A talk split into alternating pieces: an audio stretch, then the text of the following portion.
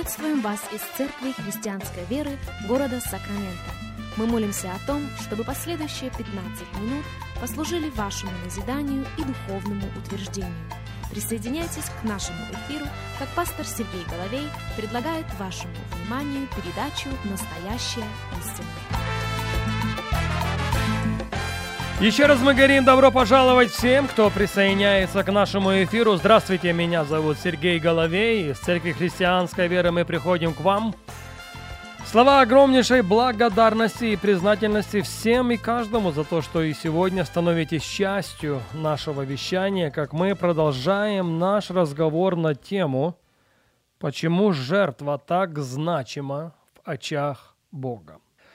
Она действительно значима, и она значима в очах Бога по ряду причин. И, собственно, об этом мы начали в большей мере говорить с вами на нашей последней программе. Друзья, одна истина остается при всем вышесказанном непреложной.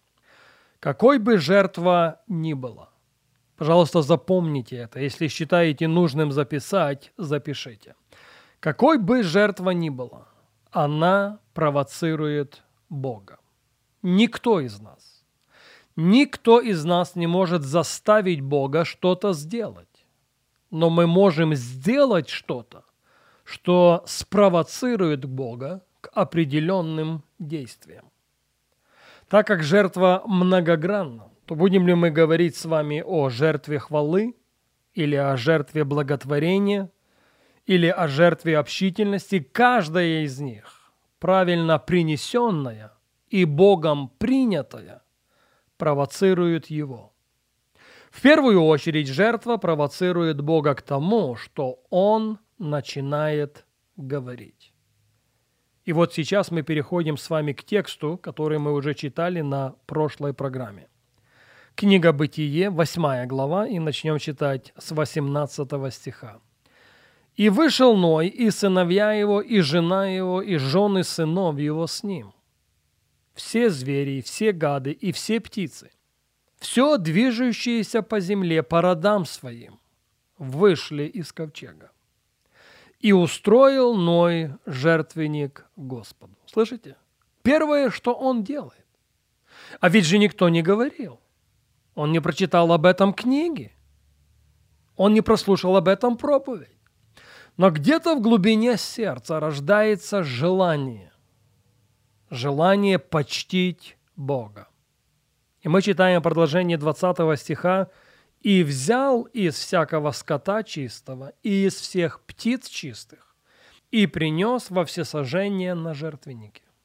И обонял Господь приятное благоухание, и сказал Господь». Повторяю еще раз, жертва в первую очередь провоцирует Бога к тому, что Он начинает говорить.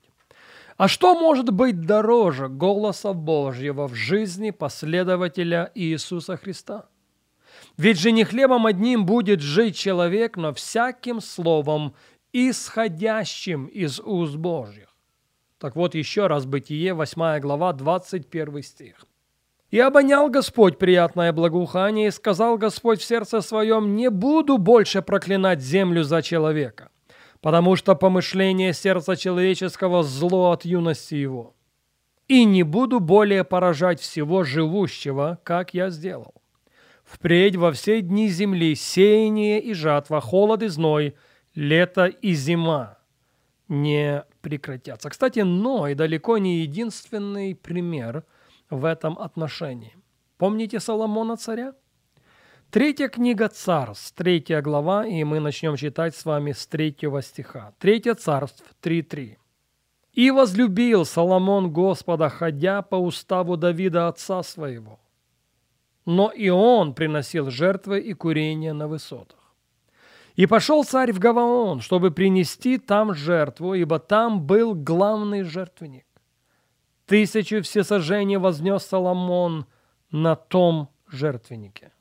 В Гаваоне явился Господь Соломону во сне ночью. Вот там, где Соломон принес Богу жертву. Там и на том месте Господь является ему. Господь является ему со своим словом, по сути, определившим весь курс его царствования. Соломон, Бог говорит, ты угодил мне, твоя жертва мною принята, я расположен к тебе. Поэтому я спрашиваю, Бог спрашивает, что я могу сделать для тебя? Что бы ты хотел, чтобы я сделал? И читающие Библию знают, по какому сценарию развивались события. Итак, жертва в первую очередь провоцирует Бога к тому, что Он начинает говорить.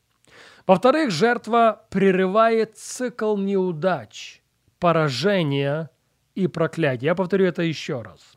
Жертва, принесенная Богу жертва, принятая Богом жертва, прерывает цикл неудач, поражений и проклятия.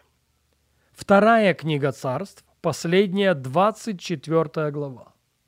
И 24 глава второй книги царств имеет отношение к Давиду, человеку, который в этот период времени приступил повеление Божие, пошел против его совершенной воли, за что и понес наказание.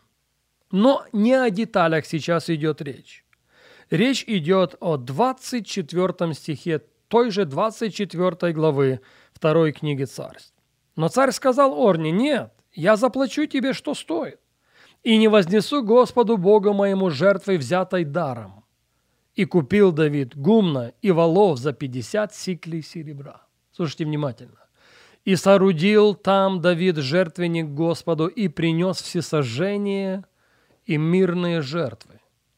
И умилостивился Господь над страною, и прекратилось поражение израильтян. А поражение действительно было сильным. Смерть унесла не то что десятки, даже не сотни. Смерть унесла тысячи людей. Из-за непослушания одного человека в лице царя Давида. Но когда Давид приносит жертву, цикл поражения, цикл неудач, цикл проклятия прекращается. Помните, что Господь сказал одному человеку, которого Он исцелил от проказы? Эту историю мы находим с вами в Евангелии Марка в первой главе.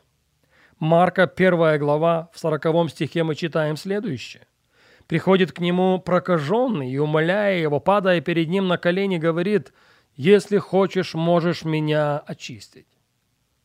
Иисус, умилосердившись над ним, простер руку, коснулся и сказал «Хочу, очистись». После сего слова проказа тотчас сошла с него, и он стал чист. И посмотрел на него строго, тотчас отослал его и сказал ему «Смотри, никому ничего не говори, но пойди, покажи священнику и принеси за очищение твое, что повелел Моисей во свидетельство им. Знаете, почему Христос сделал это? Он сказал ему то, что он сказал ему, потому что жертва, принесенная Богу от чистого сердца, жертва Богом принятая, останавливает, прерывает цикл неудач, поражений и проклятия. Христос говорит исцеленному, если ты хочешь, чтобы цикл поражения в твоей жизни закончился, сделай то, что прописывает Слово.